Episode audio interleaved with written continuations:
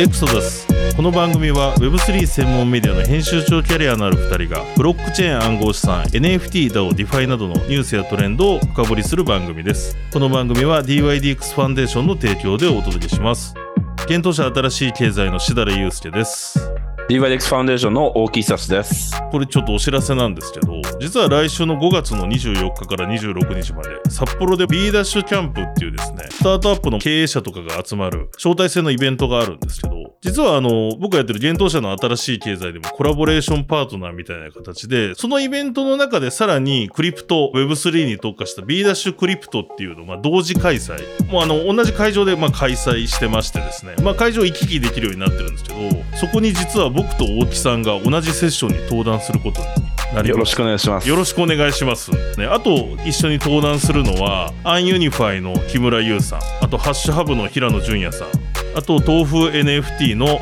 沼崎優さんということで、うん。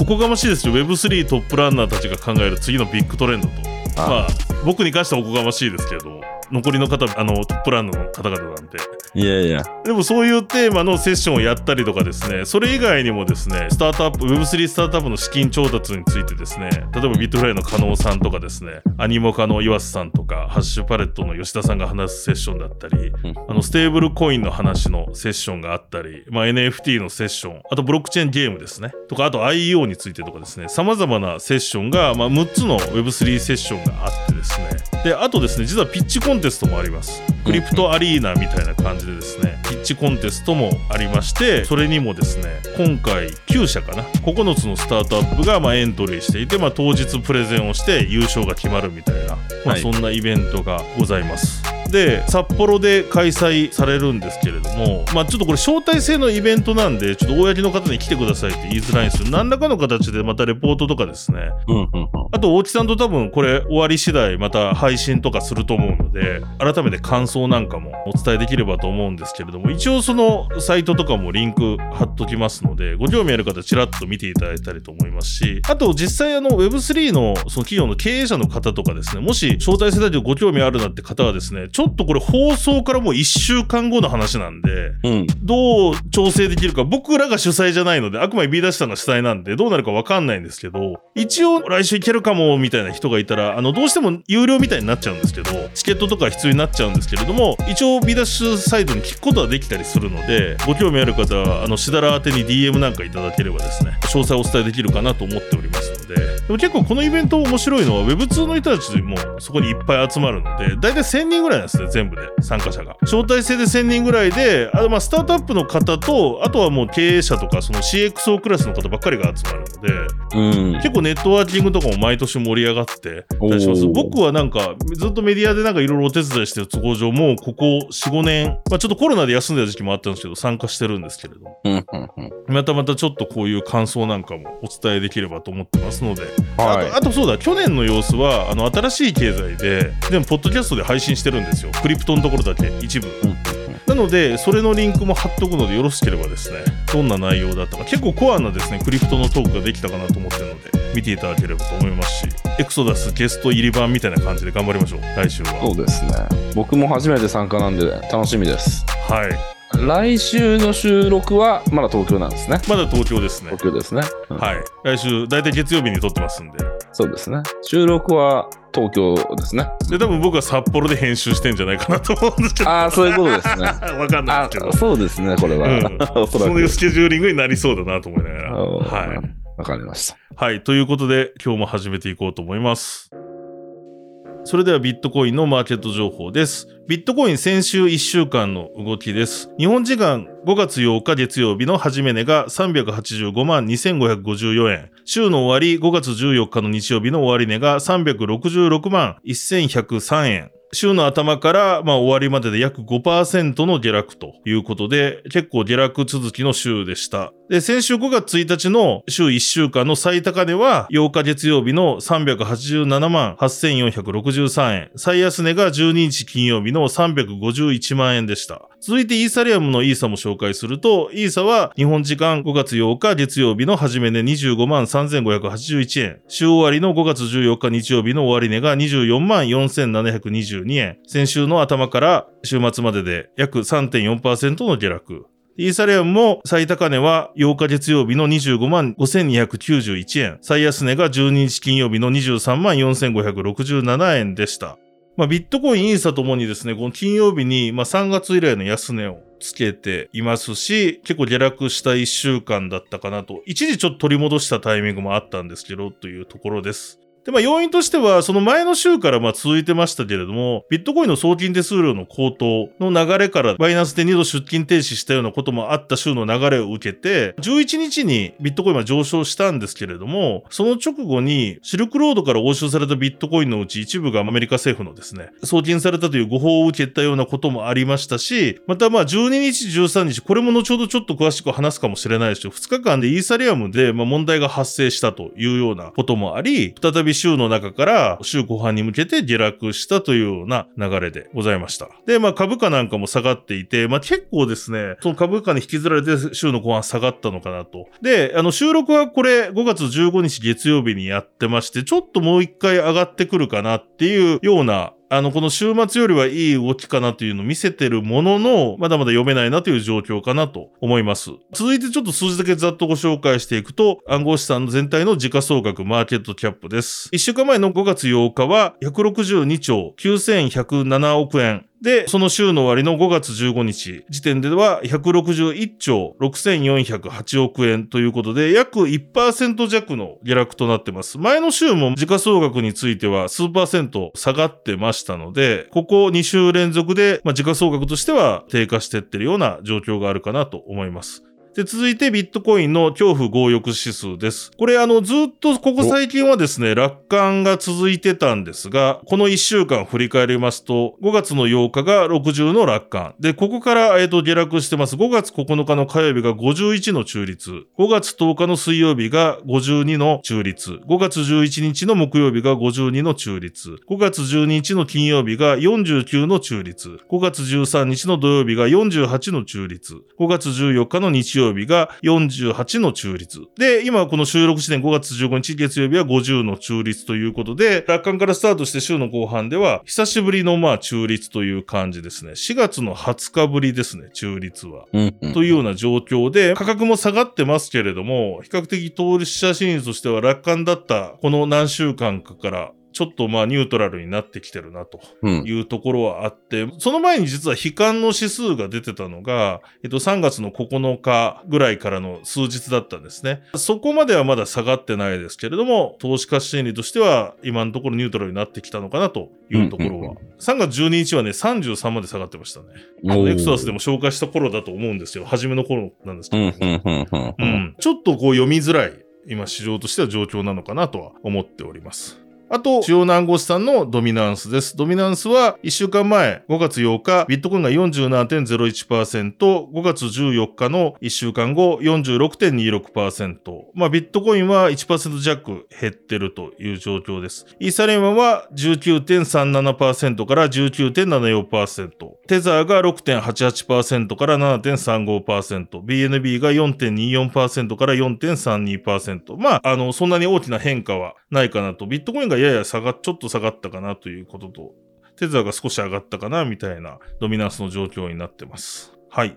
で、あとグラスノート、今回はですね、あの、前回もちょっとご紹介した総トランザクションフィーですね、トータルトランザクションフィー、前回まあそれ高騰してますよって話をしたんですけれども、その数値としては、5月8日に 635BTC だったんですね、数字が。ただまあ、その前回の放送後、どんどん週を減るごとに落ち着いてきてまして、今観測できる5月14日の数字だと 88BTC ぐらいまで、まあ、この1ヶ月前とかに比べるともっと低かったので、20とか30だったのに、それよりは高いものの、一時期 BRC とかで上がったですね、ビットコインの送金の手数料についてはまあ下がってきて、落ち着いてきたかなという状況があるかなと思っております。はい。ということで、まあ、なかなか厳しい一週間だなと思って、ちょっと買いが入ってるようなものも、状況が、えっ、と、この収録時点ではありますけれども、まだまだ読めない状況かなというところでした。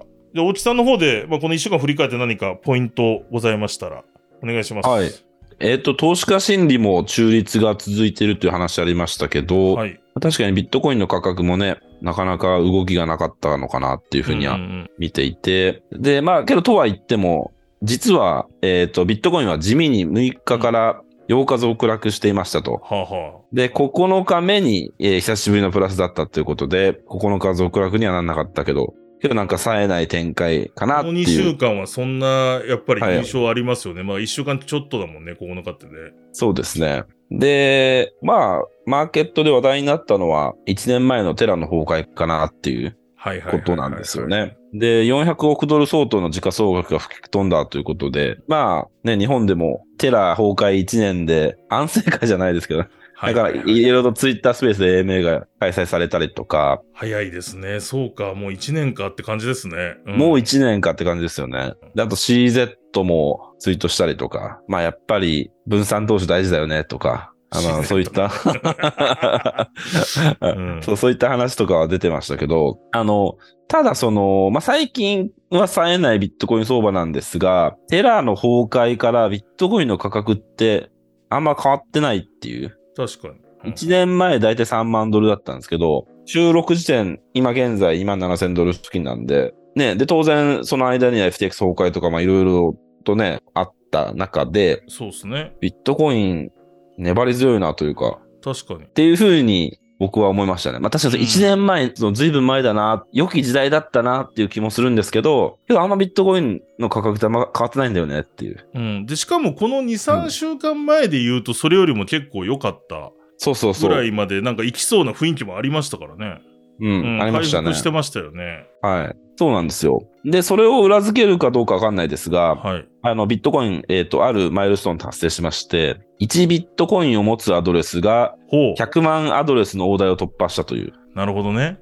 2017年の強気相場時は50万アドレスぐらいだったんですよ。で、それ以降で増え続けてういるんですよね。ほんと右肩上がりで。なんで、1ビットコインを持つアドレスが100万アドレス。まだ100万アドレスしかないんですね、とも思いますけど。うん。まあけど着実に増えてるっていうのは2倍ね、になってんだ、あの頃。 2倍になってるんですよ。6年前から2倍ですね。で直近で見ても、あの、ここ1年でもう伸びてる確かようになグラフなので、まあ、なかなか力強いなっていうふうに思いましたね。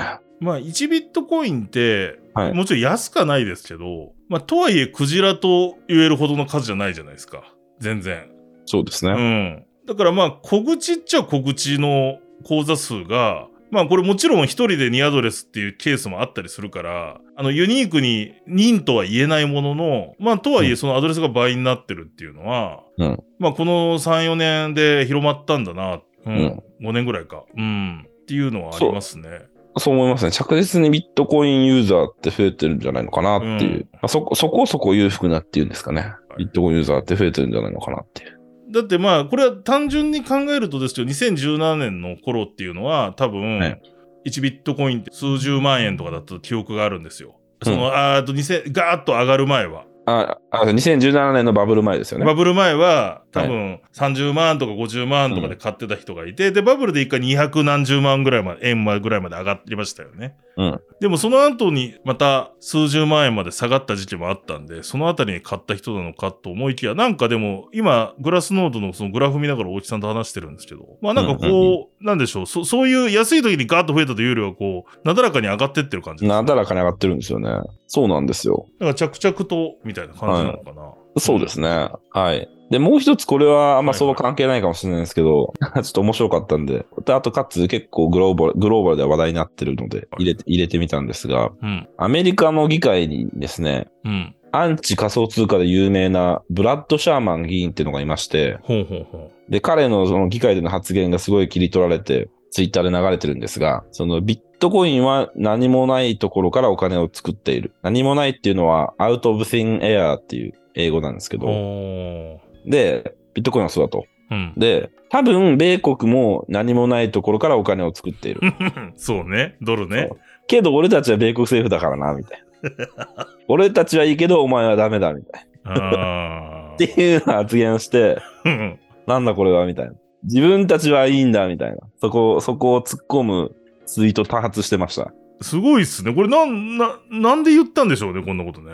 なん、ちょっと口が滑っちゃったんですかね。リップサービスなんですかね。なんか一応米国のドルは国家の信頼に基づいてとか言えば、で、よくあるアンチのってそうじゃないですか。はい要は。信頼のあれがねえと、ビットコインには。でも、国家という信頼がフィアットにはあるみたいな。はい。論調はよく見かけるんですけど、結構面白いですよね。そうなんですでよ。も俺たちは米国政府だ。そうんう。。そこが違いだって。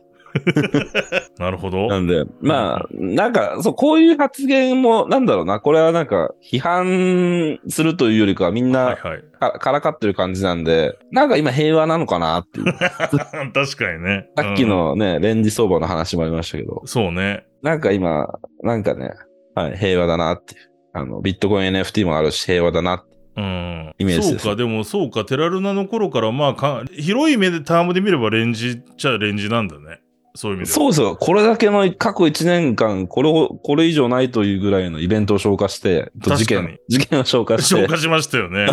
で規制も厳しくなってるしっていう状況は変わらなってず。るな、そうです、そうです。うんそんな中で、意外になんか、ね、あんま変わってないって、結構すごくないですかだって僕らは多分か暗号資産参入した頃から考えると、まはあ、いやっぱ一回さっき言った50万みたいなこうイーサリアム10万、ビットコイン50万みたいなところに戻るっていう今100万切るっていうのを味わってるじゃないですか。はい。要は200何十万まで上がったビットコインが、なんか100万切るっていうのを、まあもう実感してたんで、うんうんまあそれが冬の到来だなと思ったんですよね、あの時。はいで、それに比べれば今冬って言われてるけど、確かに、まあもちろん7 700万ぐらいになったビットコインが今2、300万に下がってるますけど、うんでもまあね、確かに昔よりもそのボラティリティっていうのはあるけど下がっあの、幅はひ狭まってんなっていう気はしなくはない。そうなんですよね。暖冬っすよ、暖冬。暖冬ですね。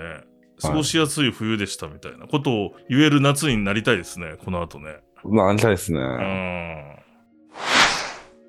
はい、続いてはこの番組のスポンサーのご紹介です。この番組は DYDX ファンデーションの提供でお送りします。DYDX ファンデーションは世界最大級の分散型取引所 DYDX の DAO を盛り上げるために作られた非営利団体です。トレーダーはもちろんエンジニアやデリゲートなど DYDX の DAO に参加する様々なステークホルダーの活動をあらゆる側面からサポートしています。今年秋予定の V4、DYDX のコスモス以降ですね。その V4 などの最新情報について DYDX 日本コミュニティがノートやツイッターで情報発信しています。ぜひフォローお願いいたします。詳しくはこのポッドキャストの説明欄にそれぞれいろいろなリンク貼ってますので、ぜひともチェックいただければと思います。奥さんちなみに今週何かお知らせございますでしょうかはい。収録時間ではもう終了してしまってるイベントになるかもしれないんですが、5月16日の20時から、名古屋ブロックチェーンって、はいいうはいはい。名古屋大学の、えー、Web3 学生団体ですね。うん。が、マンスリーガバナンストークっていうのを開催します。トークンじゃなくてトーク。トークです。なるほマンスリーガバナンストークです。トーク。はい。ツイッタースペースで開催はいはいでは、あのメンバーが DAO 東京の主催者でもあったフラクトンベンチャーズさんと DYDX ジャパンのデリゲートですね。うんうん。で、あとは、インフルエンサーのマーフィーさんとかも出るって言ってたかなっはい。ていう感じなので、結構その、ガバナンス、まあ、フラクトンベンチャーズさんって、まあ、DAO とかガバナンスそうのですねプロ集団っていうね、認識ですけど、まあ、あの、今話題のガバナンスのテーマであるとか、そういったことを、まあ、ゆるっと話すっていうことです。なので、これね、収録時点ではもう終わってるイベントでしょうけど、はいはいはい。ツイッタースペースで録音すると思うので、そうですね。ぜひなるほど聞いていただけたらなというふうに思いいいでますす。。大木さんは出ないんですか僕はですね、ファウンデーション内の会議と被ってしまい まして。そうただ、すごい嬉しいのは、うんその、名古屋ブロックチェーンさんも実はね、DYDX のデリゲートなんですけど、こうやって自動的に、と言いますか、そう。自発的に。自発的に自立して、あの、イベントを開催してくれるっていうのはすごく嬉しいですね。あ、そうか。だからこれは、あの、大木さんとかファウンデーションサイドがやってねって言って頼んだわけじゃないんだ。じゃないです、じゃないです。で、もちろんね、名古屋ブロックチェーンさん、DYDX 以外にも活動ありますけど、ね、まあ、とは言っても、こういうふうに開催してくれることってすごく嬉しいですね。うん、いいですね。はい、盛り上げていきたいですね。あ、本当だ。名古屋ブロックチェーンさん結構積極的に、あと、ディセントラライズダイニングみたいなイベントもやんのかなんかリアルイベントとかもいろいろ計画されてるっぽいですね、今見たら。あ、そう思いますね。で、確か7月か8月に名古屋で結構大きなハッカソンやりたいって言ってたと思いますね。ええすごい。えーはいなんか、ぜひ呼んでほしいですね。大木さんと僕を名古屋ブロックチェーンさんもリアルに。あ、呼んでほしいですね。名あ古屋行きたくないですかなんかウェルビー行きたいですね、久しぶりに名古屋のサ名ウナ。古屋行きたいで すね。あの代、代表の方も何度かお会いしたことありますけど、丸岡さん、はいはいすごく爽やかで優秀な方だと思いますね。じゃあこれもちょっとリンク貼っときましょうか。そのスペース終わってると思うので、うんうん、うん。配信時点間に合えば、そのアーカイブがされてればと思うので、そこのツイッターの僕も今これ収録時点では明日なんで、とりあえず、そうですあのリスニング予約みたいなのしといたんで、後ほどアーカイブがされるようでしたら、リンクこのポッドキャストにも貼っときますんで、合わせて聞いていただけると。ぜひぜひ。それでは、ウィークリーニュースのヘッドラインの紹介と、ニュースの深掘りのコーナーです。ここではですね、まずこの1週間にあったですね、Web3、まあ、暗号資産、ブロックチェーン、クリプトに関するですね、ニュースを、えまずヘッドラインで僕の方でガッとお伝えしてからですね、その中で気になるものをピックアップして、僕と大木さんでディスカッションしていければと思ってます。それでは、1週間のニュースを振り返ります。メーカーの創業者、エンドゲームに向けて5段階のステップを発表。AI 導入にも意欲。暗号資産取引所ビットトレックスが米国で破産申請。ワールドコイン、アプリ公開とポリゴンからオプティミズムに移行。バイナンスがカナダから撤退。イーサリアムのファイナライズが2日連続で一時停止。OKX がユニサットと提携。オープン C プロが ERC20 のペペの決済に対応。バイナンス NFT、ビットコイン NFT、オーディナルスに対応へデジ大学のリミットブレイクが ERC721C、ERC1155C 発表。チューリンガムがドリコムとウィザードリーの IP を使ったブロックチェーンゲームの制作発表。JR 九州が NFT プロジェクト開始。アスターネットワークを採用。ビットポイントにゼノが上場。国内初。はい、ということで、この1週間のニュースをざっと紹介してきましたが、どうでしょう、大木さん。まず1つ目のこの、これちょっと気になりますね。メーカーの、そうですね。まあ AI 導入も意欲みたいな話ですか。そうですね。まあ、メーカーっていうのは今エンドゲームと言われる、まあ、はい最終形態なんですかね。うん。えーに向けて進んでまして、で、メーカーのルーン・クリステンセンっていう創業者がいるんですが、はい。彼がそのフォーラムで5段階のステップを得てエンドゲームに向かおうみたいな提案をしましたと。うん、うん、で、独自チェーンを導入するとか、うん。うん。新しいチェーンを作るとかうん、すごく目を見張る箇所が多いのですけど、今回は AI 導入っていうところに注目したいなというふううにん、うん思ってます。で、まあ、あの、この AI 導入に関しては、フェーズ3ですね。5段階のうちのフェーズ、えー3段階目はいはいで入れる計画らしいんですが、ほう。まあもちろんその具体的にどういうふうに導入するのかっていうのは書かれてないんですが、どのね、会社のソフトを使うのかとかも書いてないんですけど、うん。おそらく目的の一つが、えーメーカーの古参税と新規の知識ギャップを埋めることらしいんですよ。へえ、なるほど。そう。で、これすごく共感できる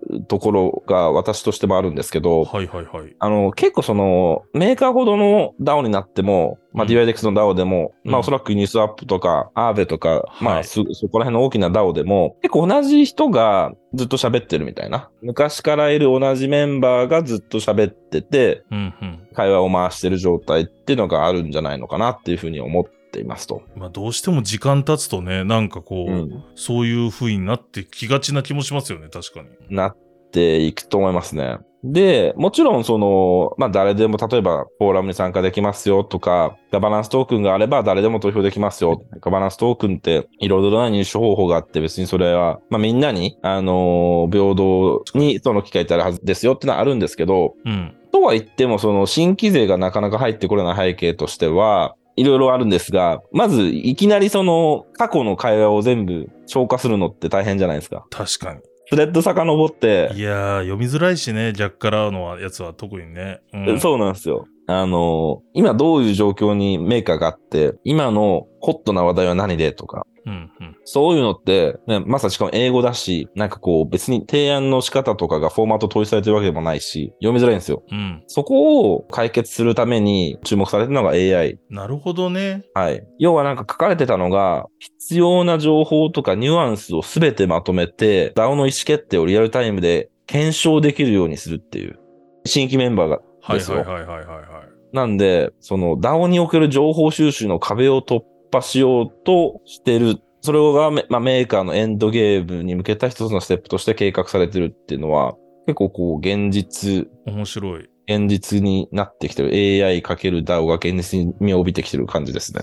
面白いですね。だからそのブロックチェーンとかのテクノロジーのところで AI 使うというよりは、うんどちらかといえばこの散らばってたり、こうちゃんとこう整理されてない情報を、うんまあこう、ちゃんとこうまとめていくとか、見やすくするとか、そうそういでうすようなことに AI を使うっていう、そうです。だらじゃないかってことですよね。オフチェーンでの AI 活そう用いうです。ことですよね。はい。うーん、なるほど。まあだからちょっとメディアとかが AI 使って記事書いてみたりとか、もしかしたら過去のアーカイブでそこから本作ってみたりとか、そういうニュアンスに近いかもしれないですね。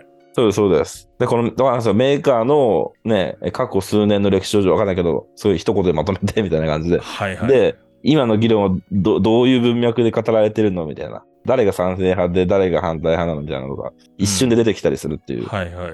で、一瞬でそれが出てきて、自分がはんそれをもとにこう判断できるようにするっていうなるほどなるほど投票などでっていんんうんうこんとらしいですね。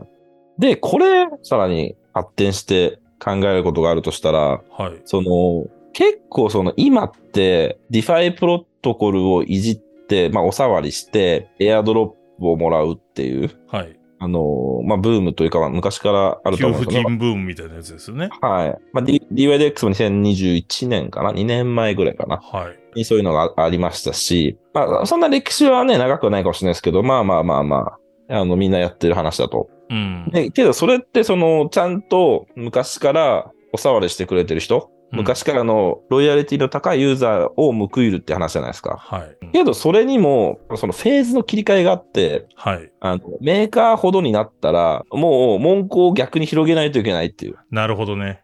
もう、かつてのファンももちろん大切だろうけど、うん。それだけで回ってるのも微妙なんで、はい。あの、ファン以外にも入ってほしいってことなんですよね。そういうことですね。で、ファンも、おそらく、まあ、打ち上げネタばっかしてるんじゃなくて、うん。であと、まあ、情報の門番とかよく、英語では言うんですけど、The Gatekeeper of Information とかなんかよくうん言うんですけど、はい。そういうそういう、まあ、ブロッカーにならずに、誤算のメンバーも分散化への意識を高めていかないといけない時代ですねって。AI が来ちゃったらなおさらそうですよねって。で、なんなら記憶的にはもう、記憶力とか考えると、 子さんメンバーよりも優秀かもしれないからね。 もうそその情報を全部食った AI の方がね。そうです、そううんです、そうです。なんで、マウンティングもしてこないしね、変 に。そうです、そうです。 そうねマウンティングしてこないでしょうし、なんで知らないのみたいな。 そうね。そう。だから、ある意味、ビットコインにそこも近いかもしれないです近よいね。かもしれない。う、うんんビットコイン、一応まあ、確かにビットコインでのインフルエンサーって言いますけど、はい。別にその、神ではないじゃないですか。そうのん神ではない、うん。あの、ふーんって感じじゃないですか。はい。はい。はい。はい。は い。あの、ビットコインのインフルエンサーの発言って。あの、従う義理義務はないじゃないですか。うん、だし、正しいか正しくないかも本当わかんないじゃないですか。うん。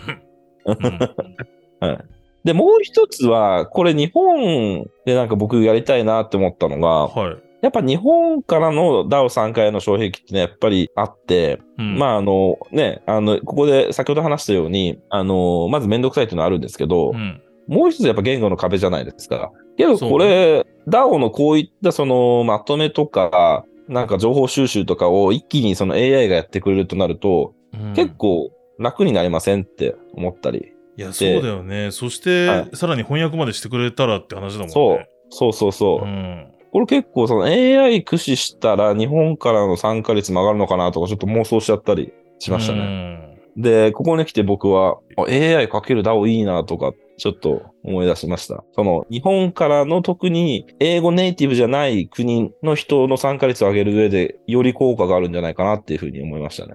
確かに、やっぱりそこの言語の壁とかが、やっぱりありましたからね。あると思いますよあ今もありますからね。うん。そうなんですよ。だから今これだけこう、ガンとエアブームがもう一回来てる中で、なんか多分この、逆に今年後半いろんなツールとか多分出てくるじゃないですか、より。今でも出てきてますけど、はいでそうすると、なんかその、僕らがもっと使いやすいようなものが出てくるから。うんうんううんう。んおっしゃる通りですね。そう。で、確かに今ね、これ今、ブームにはなった、AI ってブームじゃないですか。まあだからこういう AI かける DAO っていうのが再び脚光を浴びてると思うんですけど、うん。実はその AI かける DAO の話って第一人者がいて、ほこれのブログが、日付が、今日見てびっくりしたんですけどう。、うん。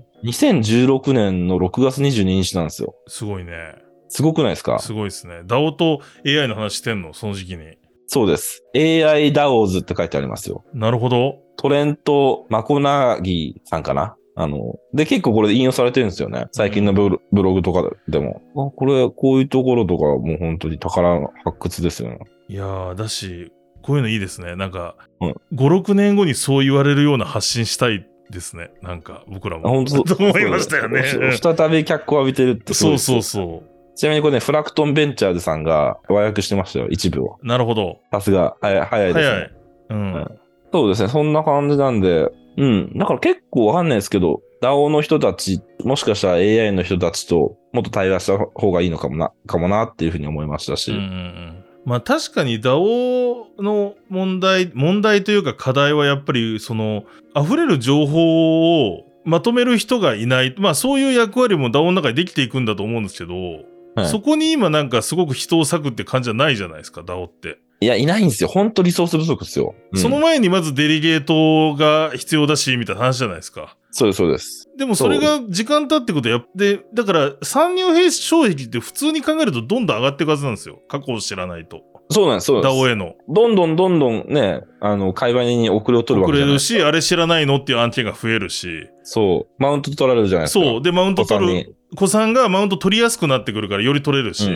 んそうですそうですまあ変な話ですけどね、ダオの中で子さんがマウント取るってね。なんかいろいろね矛盾してるような気がするものの、そうそうで、もちろんね、子さんの方たちは、の中でそういう意識がない人もいるかもしれないですけど、はい、もちろんもちろん。老害、老害問題みたいな。老老害でもね、いるかもしれないですけど、うん、あの、まあ、ただあれですよ、やっぱフェーズ化って、今今後、今今度さ、最初はね、エアドロップ欲しいとかわかんない、いろいろな、はいはい。ね目的があったかもしれないですけど、今度はやっぱこう、オープンにいろんなところから人をいかにこう、新規を増やすかっていう、うんうん。心にこうそれも面白いね。この切り替えがね、大事だし、だから逆に言えば今の DeFi プロトコルでそこ考えてるとこちゃんとあんのかなっていうふうに思ったりしますね。そうね。全く逆なんですよ、その、作って壊すうんの,、うんのが DAO じゃないですか、はいはいははい。作って解散するってい。いう。そうね。でもいい感じの解散するっていうのがあれだよね。そうです、そうです。卒いい業感じにみたい解な散。ね。アイドそルうそうで喧嘩して別れるんじゃなくて、そうです、そうです。っていう形に持っていきたいのが目標だもんね。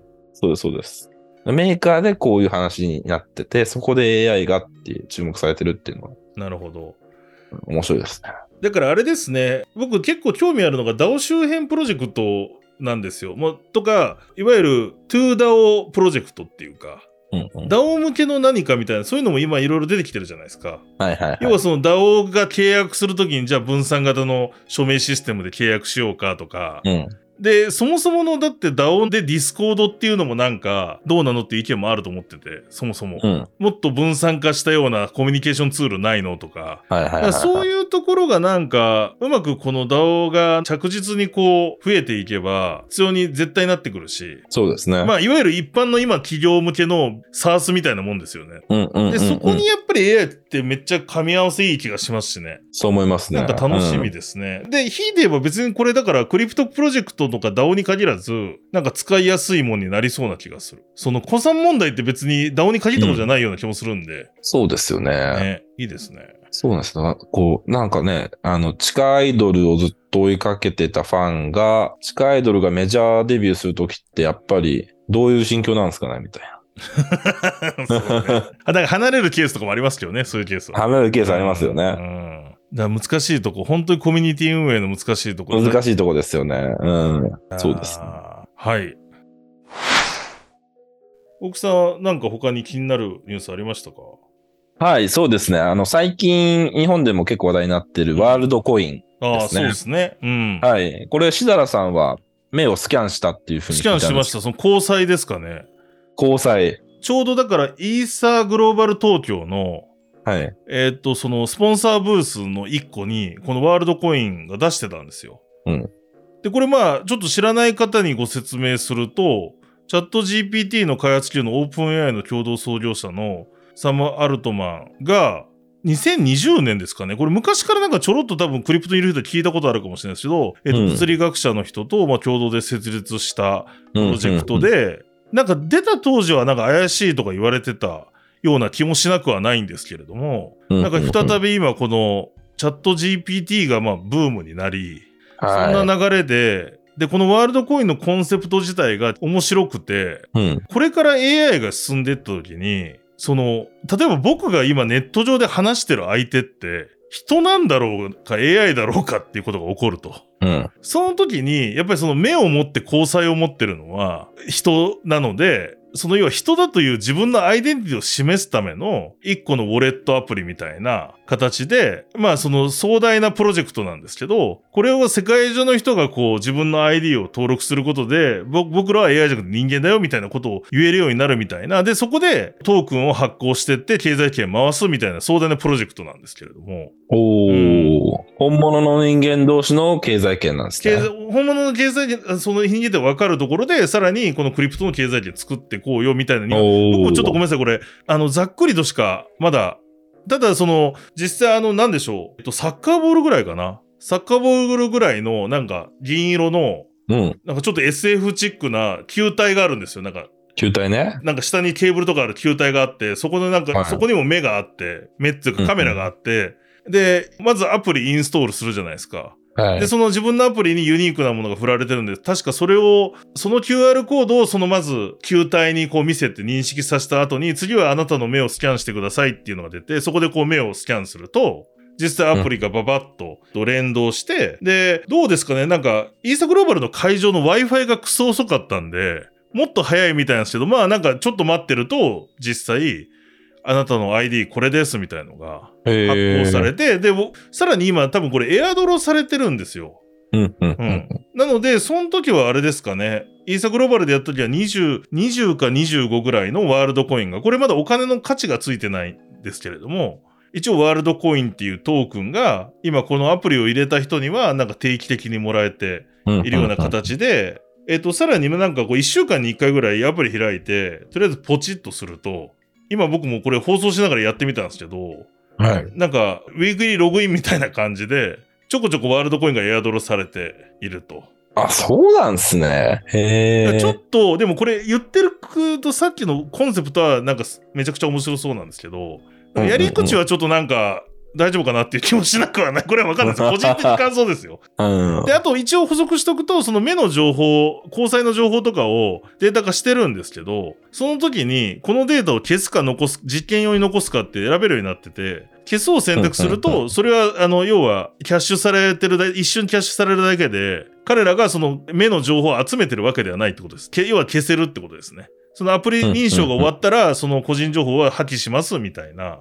形になってます。で、一応そのアプリの中は、普通にその、エアドロップしてもらえる機能とかあったり、今あれですね、開くと169万人のピープルがワールドコイン上にいますみたいに出てるんで、多分このアプリがダウンロードされてるのが169万人なんだと思うんですよね。うんうんうんで、多分これは2つアプリ作るとかできないと思うので、あ、交際はもう一つだからっていうそう、こと。多分、多分。へうえ。ん。月間アクティブユーザー50万も結構すごいですね。そう。ただこれも、だからその、それだと思うんですよ。アプリの、そポの、ポチッと ね。ポチッとねだから、アクティブなのか問題、僕も今こういう収録中に気づいてやったぐらいの、これ、これがアクティブかどうかわかんないじゃないです か。はいただ一応その中にクリプトウォレットが入っていて、今ビットコイン、あのラップド B- BTC とかラップドイーサとかが、あの、入れれるのかな、ウォレットとして。うん。で、あとバイってあって日本国内じゃ多分買えない気がするんですけど、うんうんあの、USDC を、あと入れれるようになってて、多分 USDC を入れると、多分ビットコインとかイーサが、のラップドトークンが買える。だあと、代も入ってますね。買えるっていう、まあ、俺、あの、あとは送金できたり、できるとはい。いう、まあ、単純にウォレットですと。で、この先が、その、どちょっとどうなっていくのかわかんないんですけど、まあ、そういうプロジェクトですということで。で、今は、この、多分使ってるアプリはポリゴンでやってるんですけど、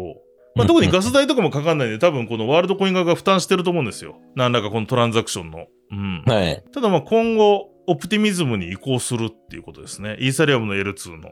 えー。ということで、このアプリの裏で動いてるのも、今はポリゴン対応だけでオプティミズムに移行するとうんうんうんいうことですね。うん。なるほどですね。これ日本のコミュニティも結構大きくなってるんですかね。まだね、日本コミュニティってものがあるかわかんないんですけど、要はこれだから面白いのが、気になったら、すぐにこれ入れないんですよ。要はその球体みたいなロボットみたいなので目を読ませない限りは、おお。これアプリは入れれても、多分そう目をアプリでは読めないんじゃないかな。ちょっとごめん、勉強不足かもしれないですよ、僕が。ああ、なるほどですね。だから今んとこその、そのなんか場に行かないとダメなんですよ。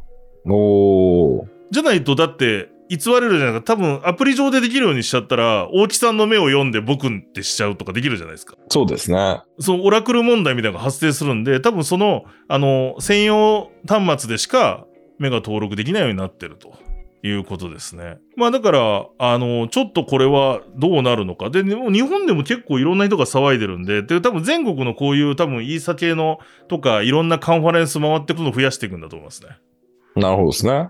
だからまあちょっと、今はね、どこでもこのワールドコインで取引されてないですけど、地道なエアドロップが続いてるので、うん。どうなっていくんでしょうっていうのはちょっと楽しみでもありつつ、そうですね、これは。 ただなんか、これはもう僕の個人的な感想なんで、本当にすいません。あの、僕は勝手に言ってるだけなんで、何の根拠もないんですけど、のでこれ気にしないでほしいんですけど、なんかワールドコインっていう名前がなんかちょっと大きいなって思ってて。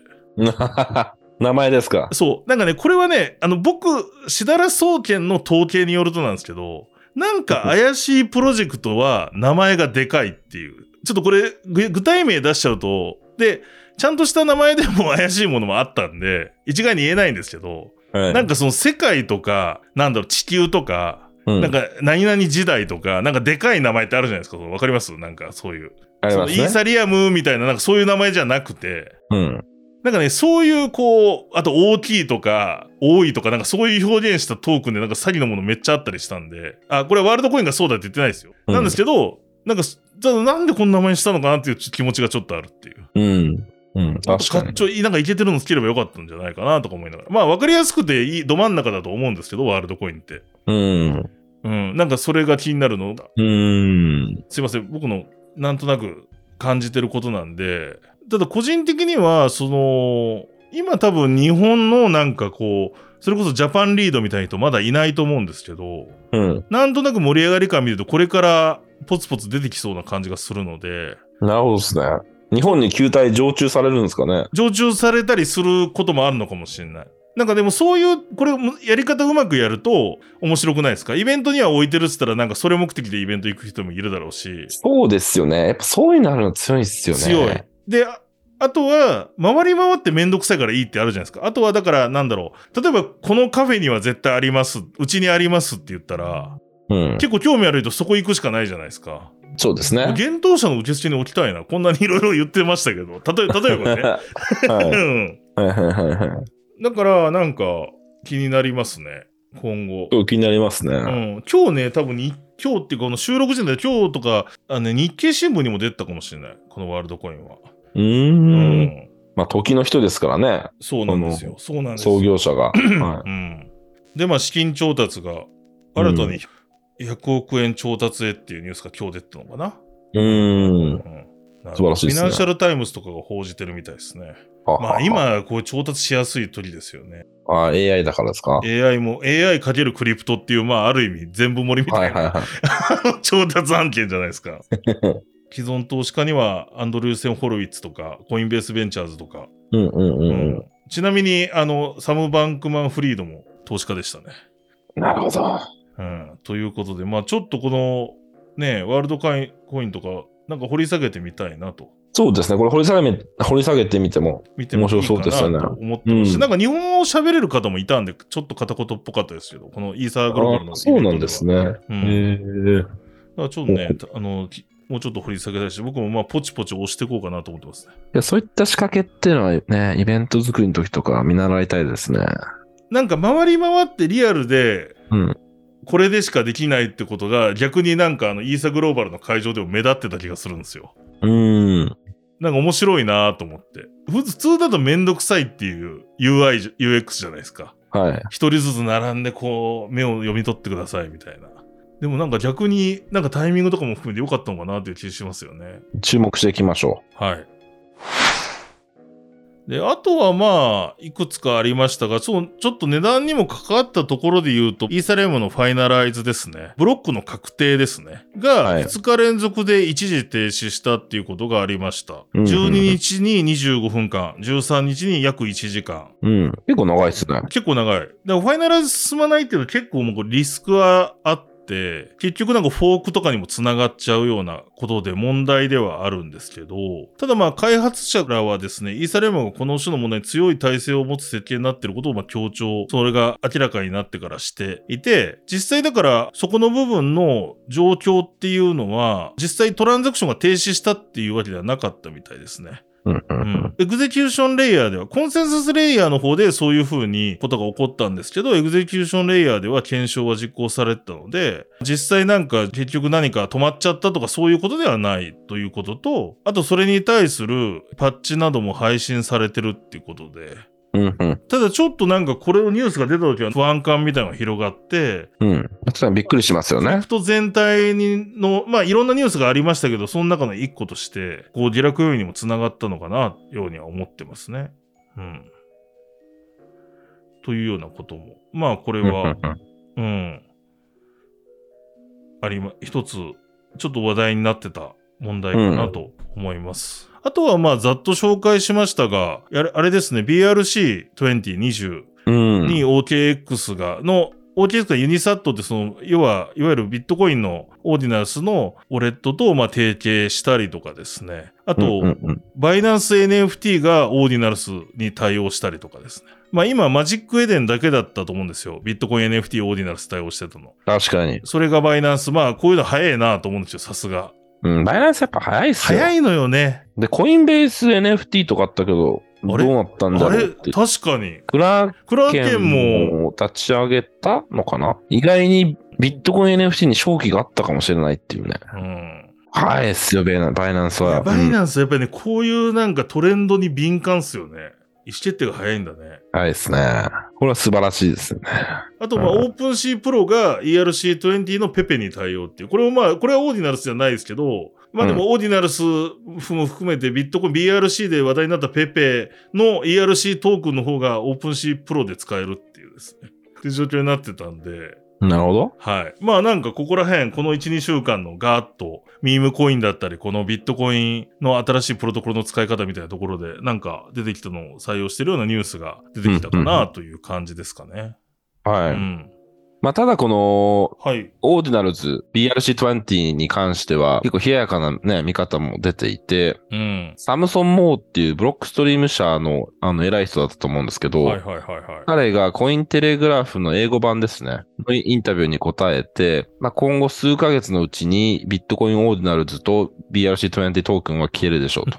なるほど。単なるマニーグラブ、要するに金儲けでしか過ぎない。はいはいはいでビットコインの、まあ、本当の価値はそこにないですっていうう、ん JPEG, JPEG にありませんみたいな。なるほどなるほど。JPEG うをんその、あの、印付けていくもんじゃないと。はい。あのーね、サムソン・モーはもうハードコアビットコイナーとして知られていて、エルサルバドルの大統領とかとあ結構ね、ね、信仰が深い人なはんいですはけいど、はいはいはい。そういった見方をしていますね。うん。なんでまあね、これでまたね、えーっと、100万ドルの賭けじゃないですけど、なんか、いつオーディナルが消えるか賭けしすればいいのに とか。あなるほどね。スリニワさん方式です ね。そうですバラジスリジマさん作戦で、そうです、そうです。まあ、ビットコイン特に持ってる人たちはかけてくると。そうです、そうです。じゃあすぐ絡みに行くよね。そう、それがクリプトっぽいですね、なんか。クリプトっぽい ね。確かにね、そのぐらいやってくれるとね。そうなんですよね。まあでもこれは一つ、やっぱりそのビットコインハードコアというか原理主義というか、まあピュアなうん。昔からの人の中でも意見は割れてるものの、どちらかといえうばんそのピュアなビットコインの使い方じゃないよねって意見がやっぱり出てきてますよね。で、それも確かうんに言いたいことはめちゃくちゃわかるし、うん。でも逆にいいじゃん、こういうのでスケールして、あの、いろいろ盛り上がっていけばみたいな意見も出てるし、うんうん。うんなかなかこう、でもなんかこういう議論が呼んでる状態が結構面白いなと思いますけどね。ビットコインってこういうこそとうですね起こりづらかったじゃないですか。言っても。確かにそうですね。あ、まあ、そ、その通りですね。うんデジタルゴールド以上でしたもんそね。。うそううそう、以上みたいになってたし。そうなんですよね。どうなるんだろうね。もう数ヶ月以内にってことか。でもまあ、その確かにその可能性もうん。否めそうなんなでいすよところかなと思いながらも。年内かどうかって感じなんでしょうかね。でもなんかちょっと気になるのは、ちょっとごめんなさい、これ僕ちゃんと調べられてないんですよ。確か違う人が、うん今度は BRC21 を出し、出す、出したみたいなニュースもなんかちらっと見たような気もしますし、まあなんかうん今回これが話題になったことで、こっからガッと入ってくる人もいるかもしれないんで、そうですようね。ん。ちょっと楽しみではありますね。うんうんうん。なんか僕は個人的にはビットコインにアテンション集まるのはめっちゃいいことだなと思ってて、なんかす全クリプト全体にとって。うん、そうですね。だからね、まあ、どう出るでしょうね。確かに年末ぐらいにこの話してんのか、また全然違う話してんのか、 うん。楽しみではありますね。まあ、大体クリプトのなんかこういうトレンドって数ヶ月以内に消滅してますからね、言うて も。そうなんですよね。そうなんですよ。うんいや、だから本当早くバイナンスみたいに早く動かないといそうけないんですよ。またね、これ日本の批判みたいになっちゃうかもしれないですけど、多分どこも NFT 対応できないですよね、おそらく。あの、直近では。わかんないですけど、1年後とかにやってできるかもしれないですけど、まあそもそも日本のえ国産マーケットプレイスのがブロックチェーンちゃんと使ってないとこもあったりするような現状なんで、あ、全部とは言わないですけど、うんうんうもんう。対応もクソもないですよね。あまあ、そういうケースはそうですよね。うん、そういうケースもあるし、うん。はい。だからまあ、そうなこんですよこら辺の、やっぱり、あとそうか、この、例えば BRC20 のトークン扱えるのかっつったら扱えないよねって話もあるしね。そうなんですようね。ん。ここでもうまた、ね、日本の投資家は見てるしかないっていう。確かに。まあ見てるか、リスク背負って買うしかないですよね。それしかないです。例えばデックスなりで。う。うんん。